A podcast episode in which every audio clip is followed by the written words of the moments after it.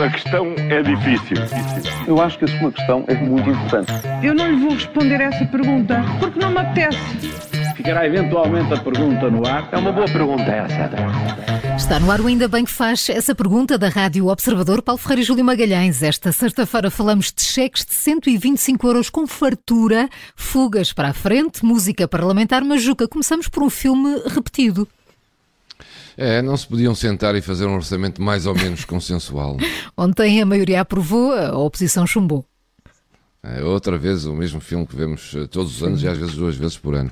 O governo apresenta o orçamento, a bancada bate palmas, a oposição nunca está de acordo e as bancadas batem palmas. Para o cidadão comum, ver ou ouvir um debate do orçamento deixa-os ainda mais eh, confusos. Os argumentos contra são catastróficos, os argumentos a favor são de quem está a caminho da bonança. E de um lado e do outro, os argumentos são os mesmos. Para uns, as famílias são as realizadas, para outros, as famílias eh, estão primeiras. Em tempos de crise extrema e de extrema emergência total, não faria sentido um orçamento eh, de emergência e consensual com o contributo de todos ou quando se fala em construir é precaver eleições de um lado e do outro daqui a quatro anos.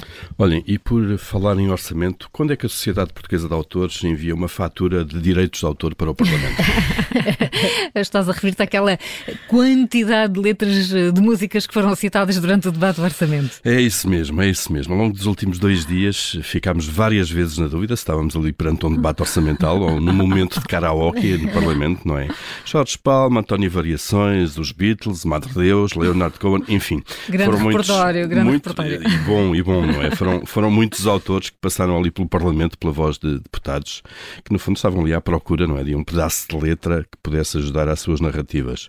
Bom, de uma coisa não nos podemos queixar, as playlists dos deputados eh, têm manifesta qualidade, não é? Já sobre o debate propriamente dito, foi basicamente vir ao disco e toca ao mesmo. Ou então, como cantam os Rádio Macau, eh, eu não sei se é de fugir ou morder o anzol, já não há nada, de novo aqui debaixo do sol. É muito bom. Olha, a mesma música é de Vladimir Putin que está a fazer, eh, ou estará ele a fazer uma fuga para a frente. O, o discurso de ontem é muito duro, mas também pode ter leituras, não é? É, diz que o mundo está perigoso e que a próxima década pode ser a mais difícil desde a Segunda Guerra. Só não assume que tudo isto é responsabilidade dele próprio, mas assume pela primeira vez que só há duas saídas, ou a guerra ou o diálogo, deixando perceber que está sem saída para este conflito. E considerando que os países ocidentais até nem são inimigos, Putin está também a perceber que as dificuldades eh, deste lado podem ser menos penosas que as dificuldades que ele criou a si próprio e ao seu país. São sinais que, ainda assim, vêm de um líder que não vai ficar na história pelos melhores motivos. A Segurança Social está uma verdadeira mãos largas a distribuir cheques de 125 euros. Podemos ficar agora descansados sobre a solidez do Fundo das Pensões? Eh, Parece que há demasiados cheques a serem enviados para a mesma morada, não é? É, muitos mesmo. Eh, Isto é uma notícia que está no Expresso, que nos conta que a Segurança Social enviou 33 cheques de 125 euros para a mesma morada. O proprietário do, do imóvel eh, que está arrendado em Lisboa foi, foi surpreendido quando foi recolher o correio Tinha um molho, não era? um molho.